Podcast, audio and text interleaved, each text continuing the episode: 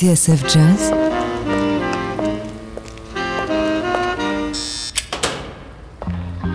Dans les coulisses de la grande histoire du jazz.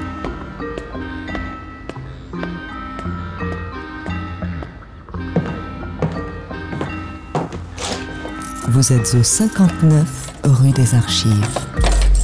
David Copéran, Bruno Guermont-Pré. Bonjour Bruno. Salut David et bonjour à tous. Bienvenue au 59 rue des Archives. Tous les dimanches, nous vous ouvrons les portes de notre bureau d'enquête. Et aujourd'hui, inspecteur Guermont-Pré, nous allons remonter le fil de l'histoire jusqu'au commencement. Il y a 100 ans, jour pour jour, le tout premier disque de jazz était enregistré, celui de l'original Dixieland Jazz Band. Un disque fondateur qui a ouvert la voie à un siècle de musique. Qui sont ces hommes qui, le 26 février 1917 à New York, fixèrent le jazz pour la postérité? D'où venaient-ils? Quelle était leur histoire? Ont-ils vraiment été les premiers à enregistrer un disque de jazz? Pour qui? Et dans quelles conditions? C'est ce que nous allons vous raconter aujourd'hui dans 59 rue des Archives. Étagère 1, boîte 7, dossier ODJB 1917. Il y a 100 ans, le premier disque de jazz. L'histoire du jazz se raconte dans 59 rue des Archives.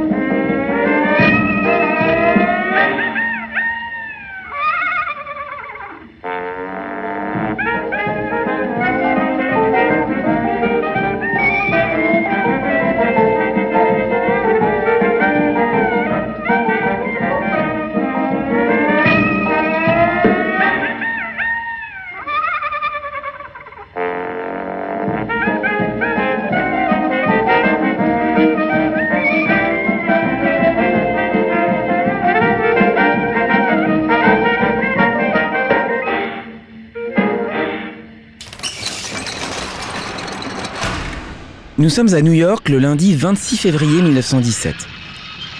À quelques pas de Broadway, au numéro 46 de la 38e rue, se trouvent les studios de la Victor Talking Machine Company. C'est un immeuble de 12 étages, un nain par rapport aux 55 niveaux du Woolworth Building, qui est à l'époque le gratte-ciel le plus haut du monde. Lorsqu'il grimpe dans le mont charge ce jour-là, les cinq musiciens de l'original Dixieland Jazz Band ne se doutent simplement pas qu'ils vont écrire le tout premier chapitre de l'histoire du jazz enregistré. Ils s'appellent Nick LaRocca, Eddie Edwards, Larry Shields, Henry Ragas et Tony Spargo. En février 1917, ils ont tous entre 21 et 28 ans. Ce sont de tout jeunes hommes.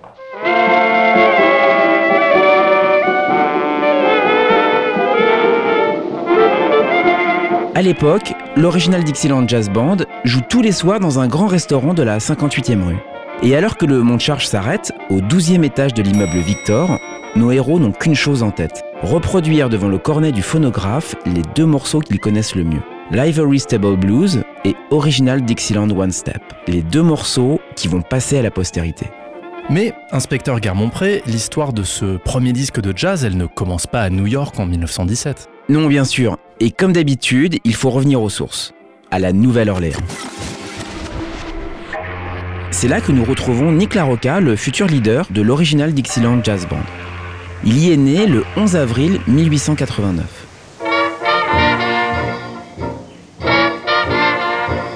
À l'époque, la Nouvelle-Orléans est l'une des villes les plus cosmopolites d'Amérique. Anglo-américains, irlandais, allemands, afro-américains, créoles d'origine haïtienne ou africaine se partagent la ville et ses différents quartiers. Ainsi, la Nouvelle-Orléans est devenue le deuxième port d'immigration US.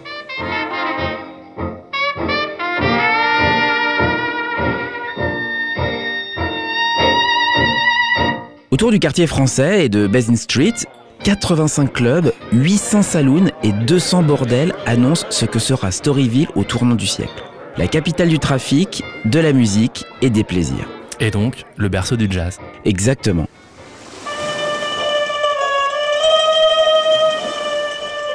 Au milieu de ce grand melting pot, Nick LaRocca, lui, affiche clairement ses origines siciliennes. Son père est un cordonnier qui est arrivé à la Nouvelle-Orléans en 1876. Il faut savoir que les Siciliens représentent alors la vague d'immigration la plus récente. Et ils ne sont pas vraiment les bienvenus. Ça, c'est le moins qu'on puisse dire. Cantonnés dans des quartiers insalubres et miséreux, les Siciliens vont être victimes de discrimination et vont se retrouver comme les Afro-Américains tout en bas de l'échelle. En ce temps-là, on peut lire dans les journaux que le quartier français est infesté de Siciliens d'une triste notoriété. Meurtriers, faux monnayeurs et cambrioleurs qui ont formé une sorte d'association en vue de piller la ville et d'y semer le désordre. Ce sont les débuts de la mafia à la Nouvelle-Orléans. Oui, le mot apparaît, semble-t-il, en 1891, lorsqu'une dizaine de Siciliens sont lynchés à la sortie du tribunal. Ils étaient accusés d'avoir fomenté l'assassinat du chef de la police. Nick LaRocca a deux ans à l'époque. Et pour un jeune Sicilien comme lui, les seules perspectives d'avenir sont les suivantes. Les petits boulots, le trafic, la vie nocturne et la musique. Et c'est cette dernière voie que va suivre Nick LaRocca. Tout à fait.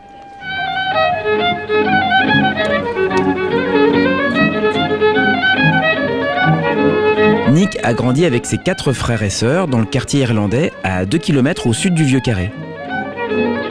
En plus d'être cordonnier, son père joue du cornet et souvent, il emmène ses enfants dans les balles. Là, son orchestre interprète des airs à la mode, polka, valse, mazurka et autres cakewalk. Le dimanche, rebelote. Le jeune Nick monte à bord des bateaux amarrés sur le Mississippi pour écouter les orchestres. Et il n'en perd pas une miette. Tant et si bien qu'un jour, il reprend le cornet paternel et se lance à corps perdu dans la musique.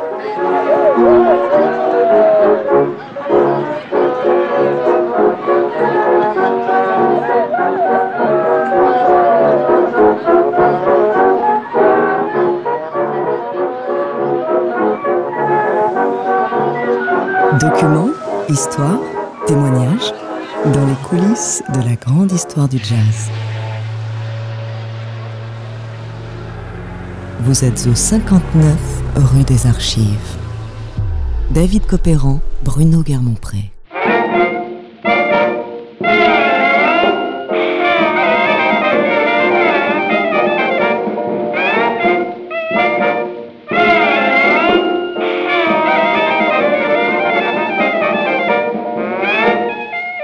Aujourd'hui, dans 59 rue des Archives, on célèbre le centenaire du premier disque de jazz jamais enregistré. Le 26 février 1917, cinq jeunes gens d'une vingtaine d'années fixent sur la cire des studios de la firme Victor à New York deux morceaux qui vont marquer l'histoire Livery Stable Blues et Original Dixieland One Step.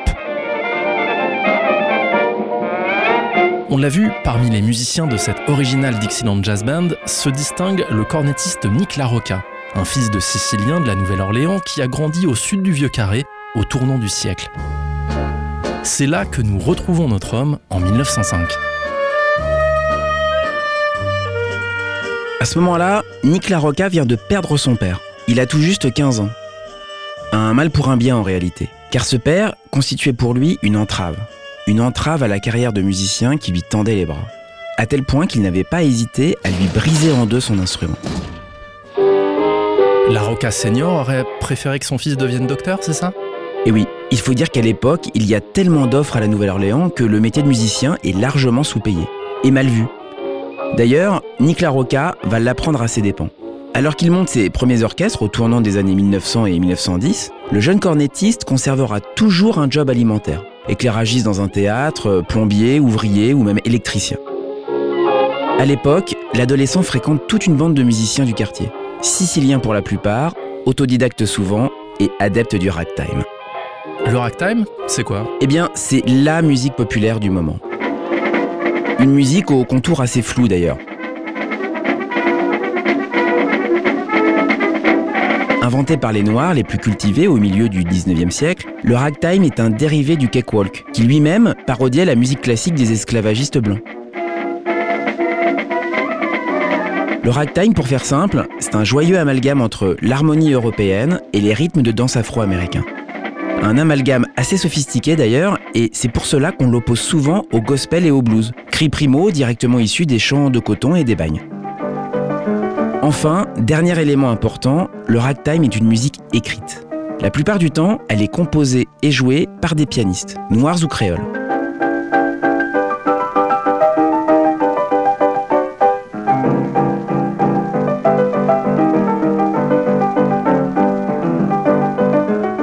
Au-delà de Scott Joplin, le plus célèbre, c'est à la Nouvelle-Orléans que le genre va connaître ses lettres de noblesse. Avec Tony Jackson d'abord, qui va faire fureur à Storyville, puis avec un certain Ferdinand Joseph Lamotte, plus connu sous le nom de Jelly Roll Morton, né selon toute probabilité en 1890. Il a donc le même âge que Nick LaRocca. Tout juste, et c'est un pianiste précoce. En 1905, il est déjà la coqueluche des lupanards du Vieux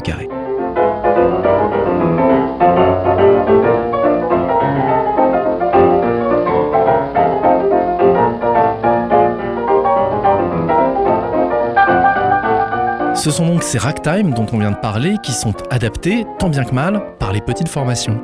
Oui. En général, l'orchestre type est composé euh, d'une frontline de trois musiciens trompette, trombone et clarinette.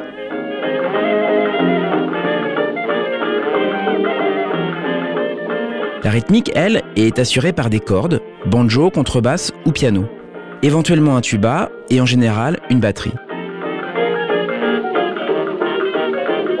Ces groupes vont donner naissance à un style qu'on appellera le Dixieland.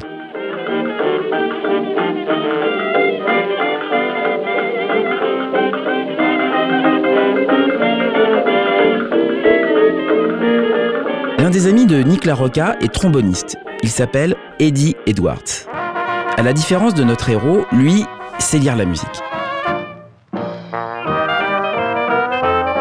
Ensemble, ils se rendent sur Exchange Place, une petite rue à l'entrée du quartier français entre Canal Street et Bienville.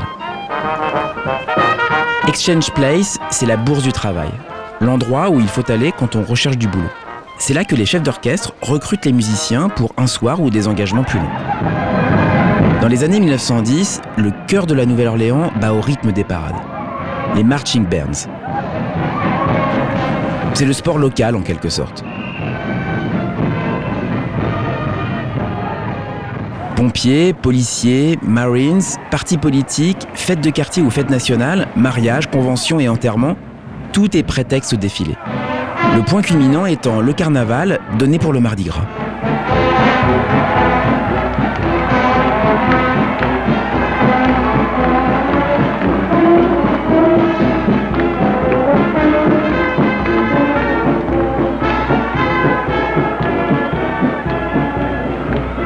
Comparé aux petits orchestres de rue dont Nick LaRocca fait partie, les fanfares en imposent.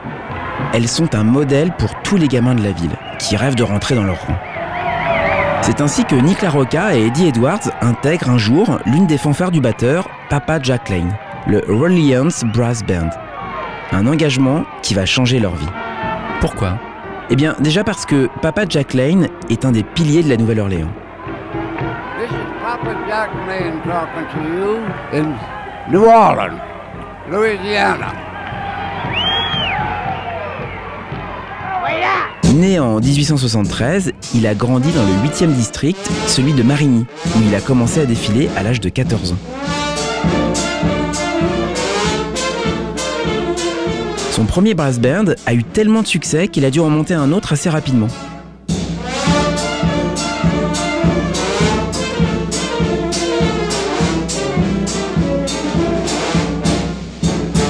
Lorsque Nick LaRocca et Eddie Edwards le rencontrent, au milieu des années 10, Papa Jack Lane gère jusqu'à 5 orchestres en simultané pour satisfaire la demande. Il dispose alors d'un pool de 150 musiciens qu'il embauche au gré des événements, pique-niques, fêtes et autres cérémonies. Contemporain du grand Buddy Bolden, Papa Jack Lane est considéré comme le premier jazzman blanc, même si ses brass bands ne jouaient pas de musique improvisée. En revanche, son sens de la syncope, lui, annonçait bien l'arrivée du jazz. Et comment ce papa Jack Lane va-t-il changer la vie de nos héros alors? Eh bien, vous allez le voir, l'histoire est assez étonnante et doit beaucoup au hasard. Elle est racontée par Harry Brune dans The Story of the Original Dixieland Jazz Band paru en 1960.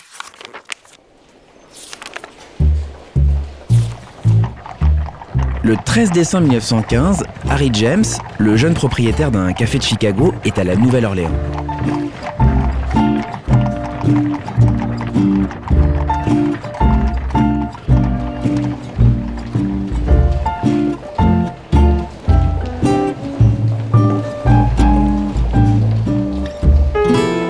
S'il a fait le voyage, c'est pour assister à un combat de boxe. Pete Herman contre Eddie Coulon. Deux poids plumes.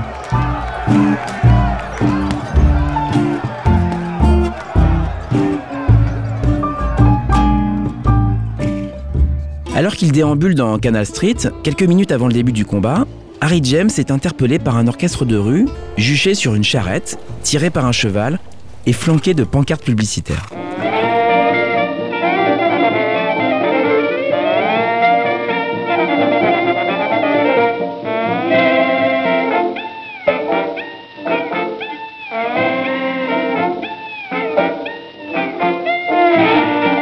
Immédiatement, il se retrouve saisi, enchanté, presque tétanisé par la musique.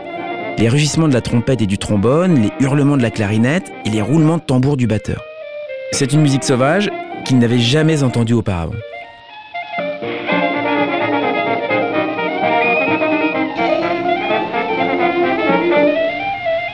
Cet orchestre, c'est celui de papa Jack Lane? Eh oui. Alors, en homme d'affaires avisé, Harry James attend une pause, bondit sur Lane et lui propose de le suivre jusqu'à Chicago. Mais le batteur refuse. Effectivement, il a beaucoup de travail et ne peut pas se permettre de quitter le Sud. Par contre, ses jeunes accompagnateurs, eux, seraient ravis de tenter l'aventure.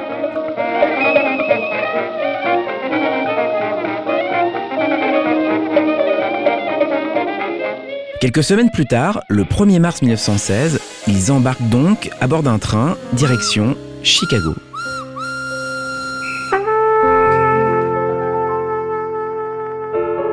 Il y a là Nick LaRocca, bien sûr, notre héros, son camarade Eddie Edwards, le tromboniste, Alcide Yellow Nunez à la clarinette, Henri Ragas, le pianiste, et enfin Johnny Stein, batteur et leader du groupe.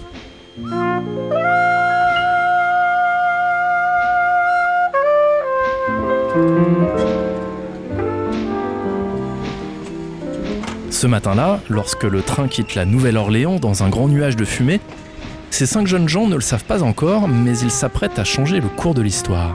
Un an plus tard, c'est ce groupe-là, à quelques détails près, qui enregistrera le tout premier disque de jazz.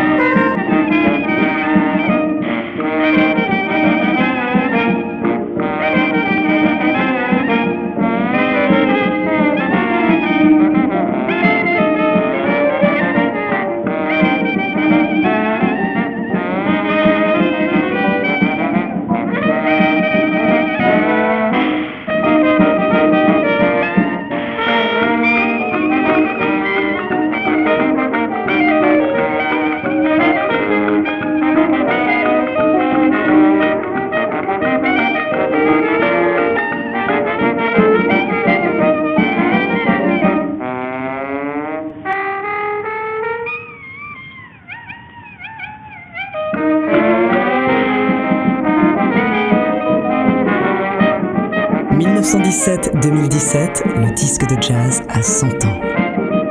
David Copéran, Bruno Belmonpré. Vous êtes au 59 rue des Archives.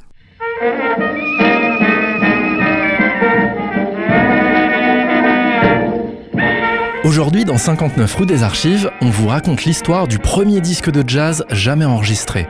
C'était à New York, il y a 100 ans jour pour jour, le 26 février 1917.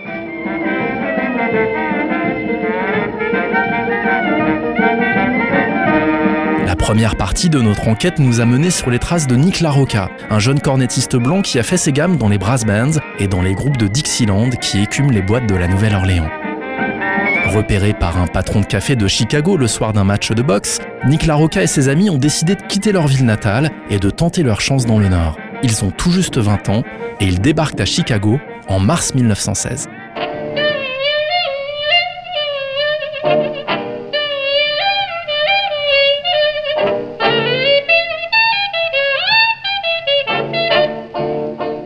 L'a vu dans notre enquête sur l'âge d'or du jazz à Chicago, la ville connaît alors un grand bouleversement. C'est la grande migration, celle qui voit les Noirs du Sud gagner la métropole du Nord pour nourrir l'effort industriel. Dans ce contexte, le paysage musical change. Et oui, et les Afro-Américains sont déjà en train de populariser le jazz dans les bas-fonds du South Side. En parallèle, certains musiciens blancs, venus eux aussi de la Nouvelle-Orléans, tirent leur épingle du jeu. On estime que c'est en 1915 que le premier orchestre de ragtime blanc est arrivé à Chicago. Un an avant Nick LaRocca et sa bande. Et oui, Mais, inspecteur Garmont-Pré, le premier disque de jazz, on l'a dit, il a été enregistré à New York. Alors comment les choses se sont-elles passées? Eh bien le petit orchestre du batteur Johnny Stein avec Nick LaRocca au cornet a connu un joli succès dans les clubs de Chicago. Le style Dixieland de la Nouvelle-Orléans fait fureur.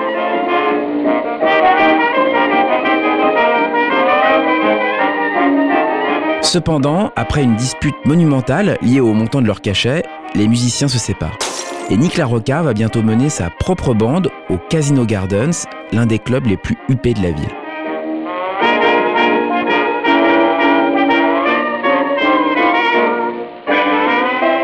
Entre-temps, le mot jazz, avec deux S, a fait son apparition. On raconte que pendant les concerts de Stein et LaRocca, des clients hurlaient Jazz it up pour encourager les musiciens.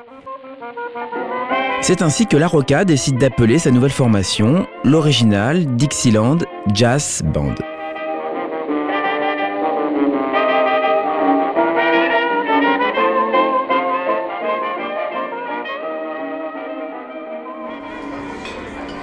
Un soir de la fin 1916, le grand chanteur et comédien Al Johnson découvre l'original Dixieland Jazz Band sur la scène du Casino Gardens. Et comme tout le monde, il est éberlué. Immédiatement, il téléphone à l'un de ses amis, un grand agent new-yorkais, et le convainc d'engager le quintet. Aussitôt dit, aussitôt fait. En janvier 1917, l'original Dixieland Jazz Band plie bagage et débarque à New York. Quelques semaines plus tard, l'orchestre enregistrera le tout premier disque de jazz. Inspecteur Garmont-Pré, à ce moment-là, comment enregistre-t-on les disques? Où en sont les techniques et, qui sont les forces en présence? Eh bien, pour faire court, depuis l'invention du phonographe de Thomas Edison en 1877, la concurrence est rude. En fait, la technique d'enregistrement va constamment s'améliorer grâce aux nombreux brevets que des inventeurs ne vont cesser de déposer. Ces inventeurs vont tous tenter d'imposer leur modèle à un marché totalement vierge, mais qu'ils devinent immense.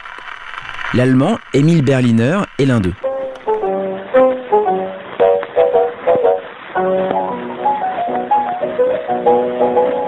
Avec son gramophone, Berliner va peu à peu imposer une petite révolution en remplaçant le cylindre d'étain puis de cire par un disque plat. Berliner va aussi mettre au point le procédé de la galvanoplastie qui va permettre la reproduction industrielle du disque.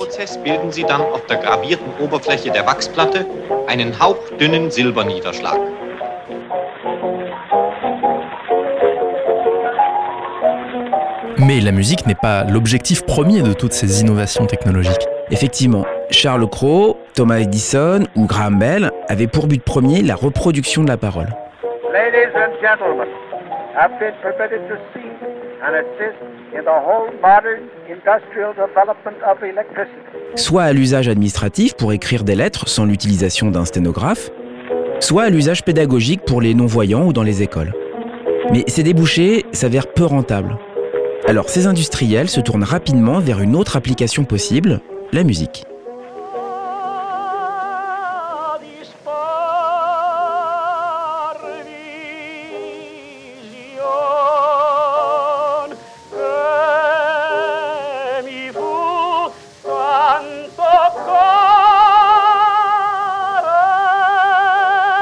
Le phonographe devient alors un objet de loisir musical. En collectivité tout d'abord avec des machines payantes qu'on trouve dans les cafés-concerts, les foires ou les fêtes foraines. Ou chez soi à partir de 1896 lorsqu'Edison commercialise une version domestique du phonographe. Et c'est là que les choses vont s'accélérer. Oui, en fait les grandes marques sont déjà créées. La Columbia Phonograph Company en 1888, la Berliner Grammophon Company en 1895,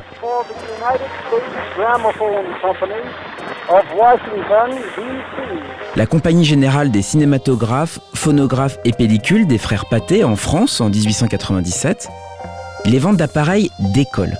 Aux États-Unis en 1900, il y en a environ 500 000. En 1910, 2 millions et demi. Avant la Première Guerre mondiale, on estime à 50 millions le nombre de cylindres et de disques vendus.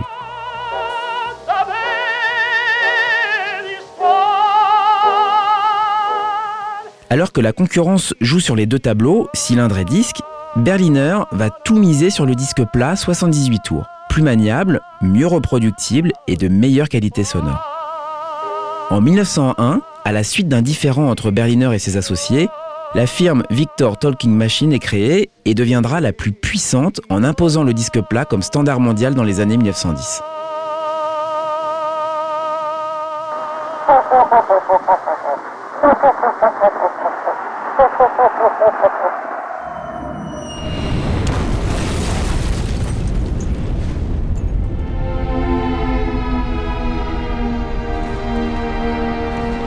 La Première Guerre mondiale va avoir de lourdes répercussions sur l'industrie mondiale, et particulièrement sur le marché américain. Oui, en premier lieu, l'industrie de guerre réquisitionne les usines et la musique enregistrée va servir la propagande, devenant le deuxième média de masse derrière la presse. Tell that to the Marines, those deviling hounds who know what fighting means. En 1920, les 100 millions de disques vendus sont atteints. Mais surtout, aux États-Unis, des dizaines de nouvelles compagnies sont créées et le marché va multiplier par 5 sa valeur entre 1914 et 1919. Pourquoi? Eh bien parce qu'avant-guerre, les sociétés américaines dépendaient beaucoup du catalogue européen, pour une grande part venant du répertoire classique. Mais avec l'arrêt des échanges économiques avec l'Europe, ces marques doivent se débrouiller toutes seules en créant leur propre répertoire et en se tournant vers les artistes locaux. Donc, les musiciens de ragtime et de jazz? Exactement.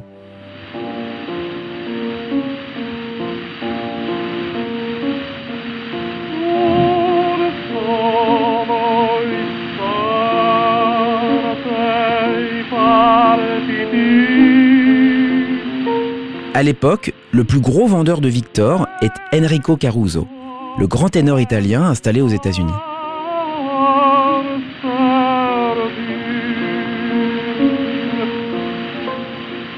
Les grands airs de Caruso se vendent depuis un moment à des dizaines de milliers d'exemplaires. Mais rapidement, les producteurs américains vont s'intéresser à des genres plus populaires, dont le ragtime et le jazz, tel qu'il a été créé à la Nouvelle-Orléans et qui commence à s'exporter dans les grandes villes comme New York et Chicago. Toujours dans le but d'étendre son public et ses profits, ces marques vont aussi acheter des plus petits labels spécialisés dans la musique noire et plus tard le blues, touchant ainsi les minorités ethniques qui constituent une grande part de la population. Mais si elles essayent d'embrasser la totalité du territoire américain, les grandes marques, et Victor en premier lieu, restent implantées dans les grandes villes. Et la capitale de la musique enregistrée, à cette époque, eh bien c'est New York.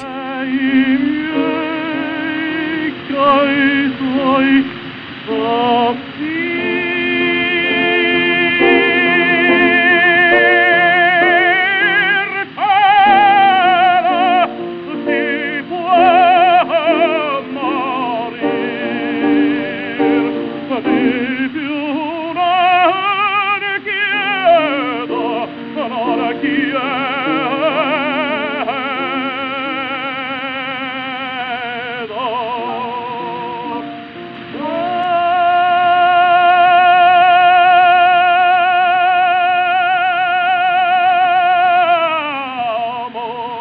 Vous êtes au 59 rue des Archives.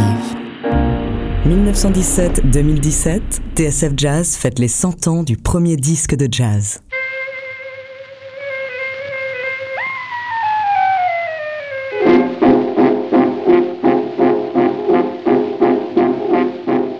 Aujourd'hui, dans 59 rue des Archives, on célèbre le centenaire du premier disque de jazz, celui de l'original Dixieland Jazz Band, le 26 février 1917.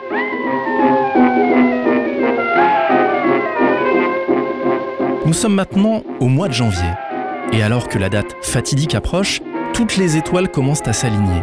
L'original Dixieland Jazz Band vient d'arriver à New York et parallèlement, on vient de le voir, l'une des plus grandes maisons de disques, la Victor Talking Machine Company, vient d'ouvrir un nouveau studio en ville. L'histoire du jazz et du disque sont donc prêtes à se rencontrer.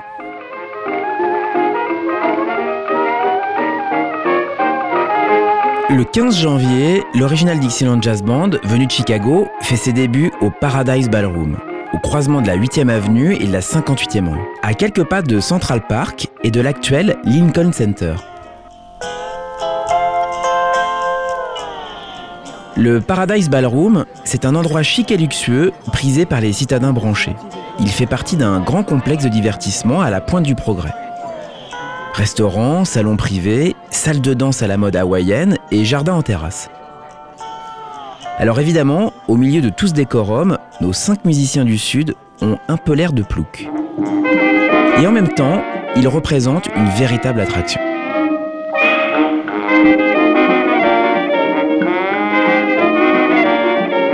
Après un galop d'essai de deux semaines, le succès est frémissant, voire même palpable.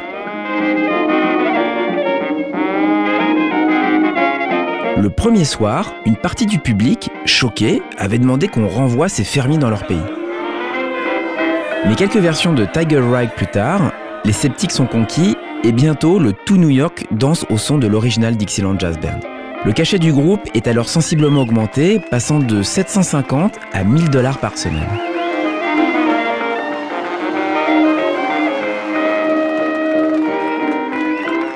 Un soir, un journaliste du New York Times se présente au Paradise Ballroom. C'est l'un des premiers témoignages écrits sur l'orchestre de Nick LaRocca. Après une courte introduction de leur manager, raconte le journaliste, un homme aux cheveux ondulés, le leader du groupe, souffla quelques notes dans son cornet et à deux reprises tapa du pied avec vigueur. Ainsi, il lança une version fulgurante de Tiger Rag, rejoint par ses joyeux compagnons.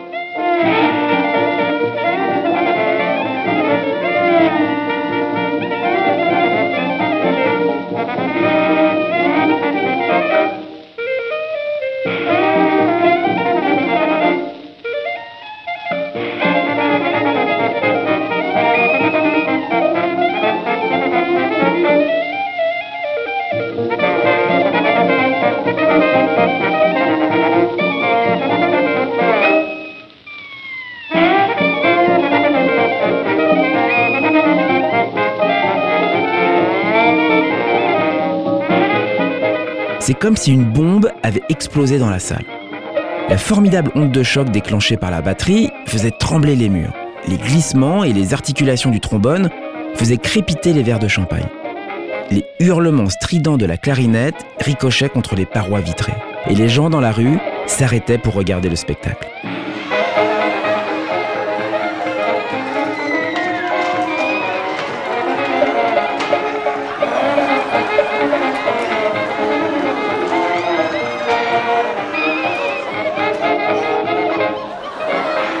Inspecteur Guermont-Pré, je suppose que le succès de l'original Dixieland Jazz Band va aiguiser l'appétit des compagnies de disques. Évidemment. Très vite, Columbia et Victor vont se disputer la sensation du moment. Et ce qu'on ne sait pas forcément, c'est que dans la bataille, c'est bien la Columbia qui a failli l'emporter. Pourquoi? Eh bien simplement parce qu'elle a été la première à proposer un contrat à l'orchestre. Deux semaines après leur début au Paradise Ballroom, Columbia met 250 dollars sur la table pour enregistrer deux titres, probablement Indiana et Darktown Strutter Bowl. Probablement Oui, parce qu'en réalité, la séance s'est très mal passée.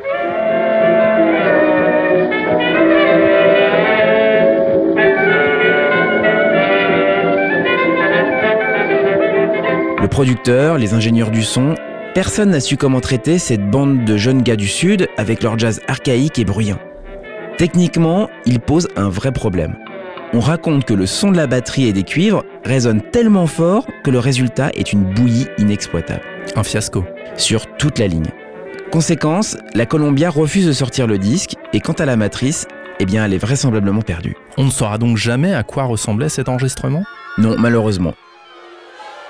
Il faut dire qu'à l'époque, Columbia est davantage préoccupée par la musique classique et ne prend pas l'original Dixieland Jazz Band au sérieux.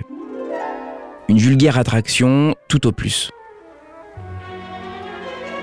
Vexé, piqué au vif par ce rendez-vous manqué, Nick LaRocca et ses musiciens vont alors accepter l'offre concurrente de la Victor Talking Machine Company. Et cette fois, ça va marcher. Nous sommes le 26 février 1917 au 12e étage de l'immeuble Victor. Nick LaRocca, Eddie Edwards, Larry Shields, Henry Ragas et Tony Spargo ne le savent pas encore, mais ils ont un rendez-vous avec l'histoire.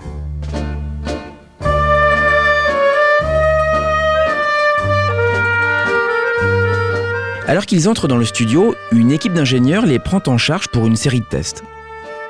Minutieusement, ceux-ci vont faire en sorte que l'orchestre se place idéalement dans la salle, à bonne distance du phonographe.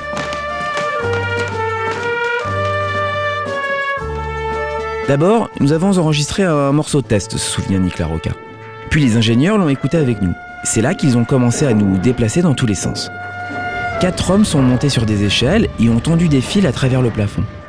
Ils m'ont expliqué que ces fils servaient à atténuer les harmoniques qui retomberaient dans le pavillon du phonographe. L'ingénieur en chef était un saint. Il avait beaucoup de patience. Il écoutait inlassablement les enregistrements test jusqu'à ce que l'orchestre sonne bien. Au final, c'est Henri Ragas, le pianiste, qu'on installe au plus près de l'oreille de l'enregistreur. Suivent la clarinette de Shields, le trombone d'Edwards et la trompette de la Rocca. Enfin, Tony Spargo, le batteur, referme la marche à environ 7 mètres du pavillon. Et encore, il doit se passer de sa grosse caisse dont la puissance risquerait de recouvrir l'ensemble du groupe. Enfin, tout le monde est prêt. À l'époque, on ne peut pas se permettre de taper du pied pour battre la mesure sans que le bruit se retrouve fixé dans la cire. Alors, les musiciens fixent un petit voyant rouge disposé dans la cabine. Chacun retient son souffle. Et puis tout à coup, la lumière s'allume. Et les musiciens s'élancent. Le son résonne dans le studio, entre dans le cornet du phonographe, vibre contre l'aiguille qui creuse son sillon dans la cire. Ça y est, l'original Dixieland Jazz Band enregistre le premier disque de jazz.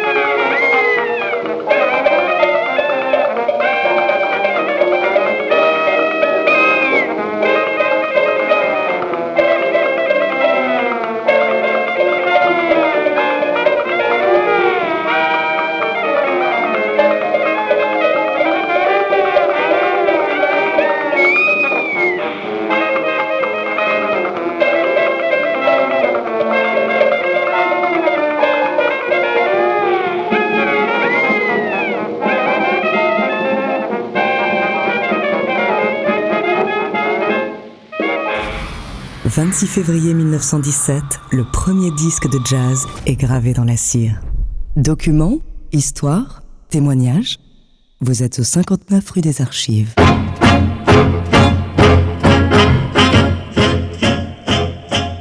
Le 26 février 1917, Nick LaRocca et l'original Dixieland Jazz Band ont donc enregistré deux morceaux dans les studios de la Victor Talking Machine Company, Livery Stable Blues et Original Dixieland One Step.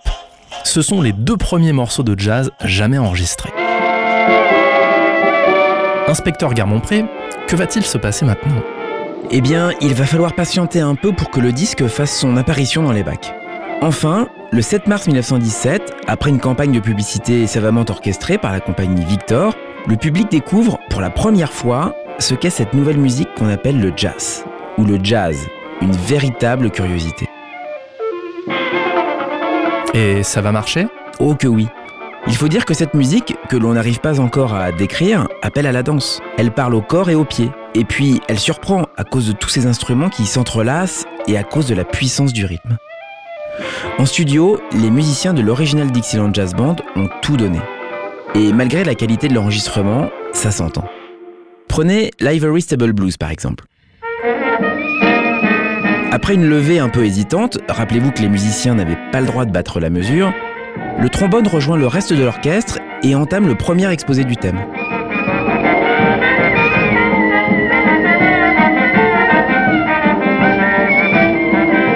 Écoutez cet art du jeu collectif, typiquement néo-orléanais, avec les cris stridents de la clarinette et les glissandis du trombone. Maintenant, essayez de retrouver la trompette de Nick Larocca. Elle est légèrement camouflée par ses deux compagnons, mais on peut l'entendre quand même. Clarinette, trompette, trombone, tout cela donne l'impression d'un grand maelstrom, comme un grand plat de gombo louisianais. Et pourtant, chacun tient son rôle. Relance sans cesse la machine, apostrophe, invective. Une chose est sûre, c'est bien du jazz. Enfin, admirez comment ces trois soufflants se retrouvent sur la tonique et vibrent à l'unisson, au terme de 12 mesures de folie.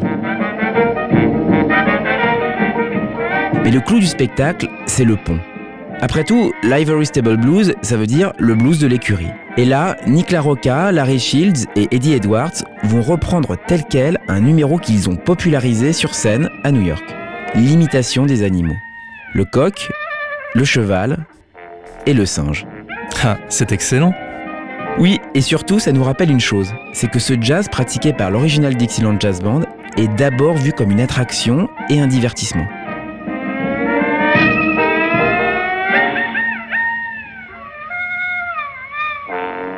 Pour le citadin new-yorkais, ces instruments qui braillent comme des animaux doivent paraître très exotiques. Et puis, ils renvoient évidemment au sud et aux racines rurales de cette musique.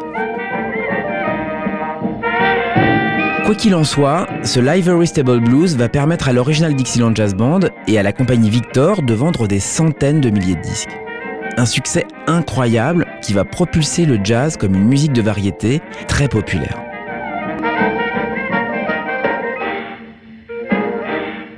C'est à ce moment-là que les choses vont commencer à se gâter. Oui David, et de toute façon, c'est toujours comme cela que ça se passe.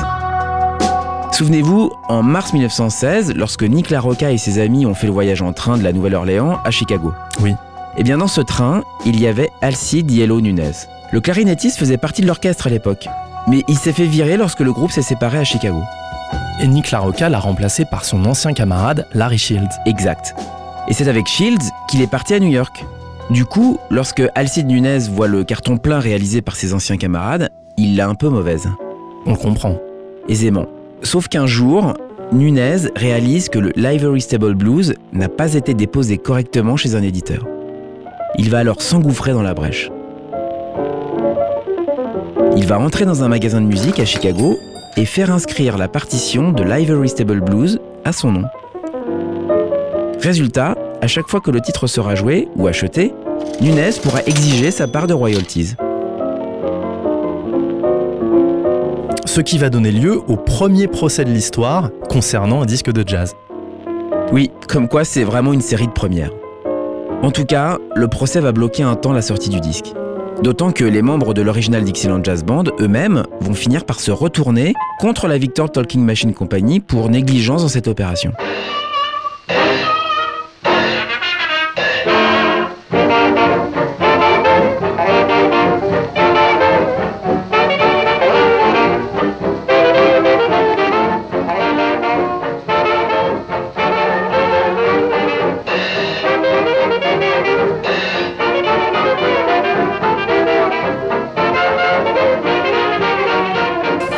Temps-là, à la Nouvelle-Orléans, ce premier disque de jazz de l'original Dixieland Jazz Band va être la source de plusieurs gros malentendus. C'est le moins qu'on puisse dire.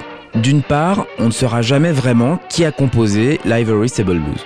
Nick LaRocca prétend l'avoir créé en 1912. D'autres, comme le batteur Papa Jack Lane, sont formels.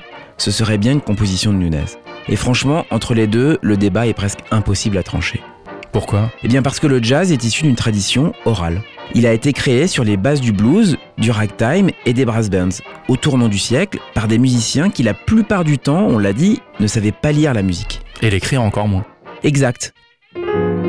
Du coup, il n'y a aucun moyen de certifier l'origine d'un morceau, sauf d'accorder plus de crédit à la parole d'un musicien contre la parole d'un autre. Ce qui nous amène au deuxième malentendu. Et celui-là, il est de taille. Effectivement. Il ne vous aura pas échappé que ce premier disque de jazz de l'original Dixieland Jazz Band est un disque enregistré à New York par des musiciens blancs. Or, Le jazz a été créé par des Afro-Américains à la Nouvelle-Orléans. oui, et ça, ça va exacerber les rancœurs et le sentiment d'injustice.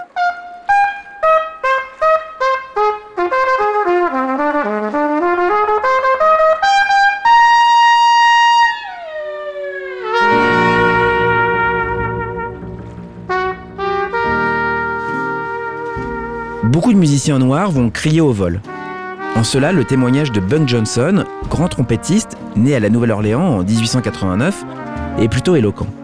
Je l'ai tiré du livre Hear Me Talking to Ya de Nat Shapiro et Nathan Toff. Écoutez. King Buddy Bolden a été le premier à jouer du jazz à la Nouvelle-Orléans. Son orchestre a affolé toute la ville. J'en faisais partie. Ceci se passait entre 1895 et 1896. On ne parlait pas à cette époque de Dixieland Jazz Band. Et savez-vous pourquoi l'orchestre de Buddy Bolden fut le premier vrai orchestre de jazz? Parce qu'aucun des musiciens ne savait lire la musique. Et les quadrilles J'aimais tellement jouer les quadrilles. Plus tard, des musiciens qui savaient déchiffrer les ont transcrites et en ont tiré le Tiger Rag actuel. Nous avons donc joué Tiger Rag bien avant qu'existe le moindre Dixieland Jazz Band. Ça a le mérite d'être clair. En effet. Un certain Louis Armstrong, lui, va nuancer un peu les propos de Johnson dans son autobiographie, avec l'envie peut-être de montrer patte blanche.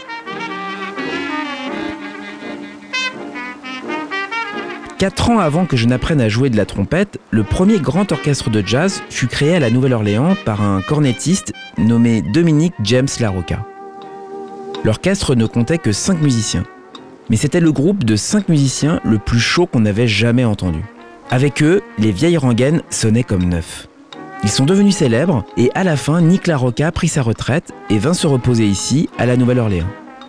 Mais sa renommée en tant que pionnier de la musique syncopée lui survivra encore longtemps. Aussi longtemps que vivra la musique américaine.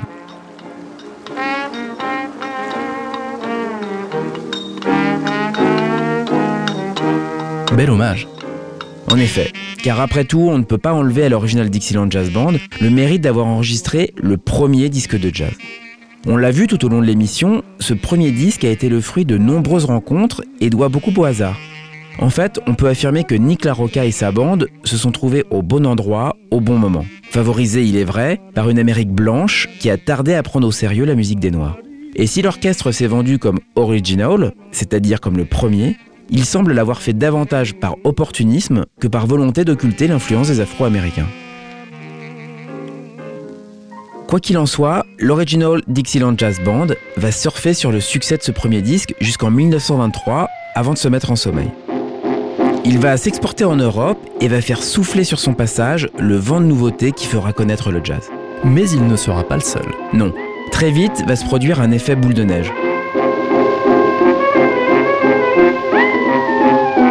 Grâce au succès des phases Victor, les compagnies de disques vont enfin s'intéresser à cette nouvelle musique. Et dès 1917, des orchestres de jazz noir seront enregistrés. Ceux de WCND, Wilbur Sweetman,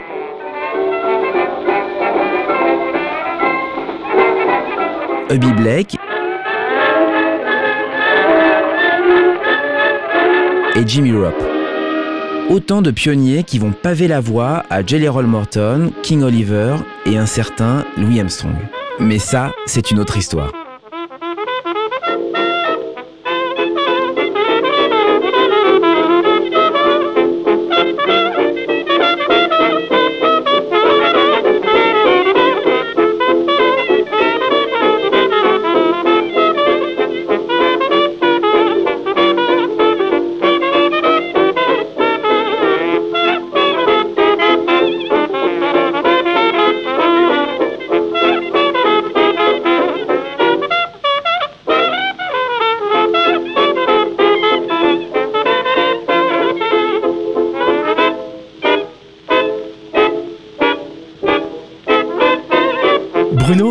De refermer la porte du 59 rue des Archives.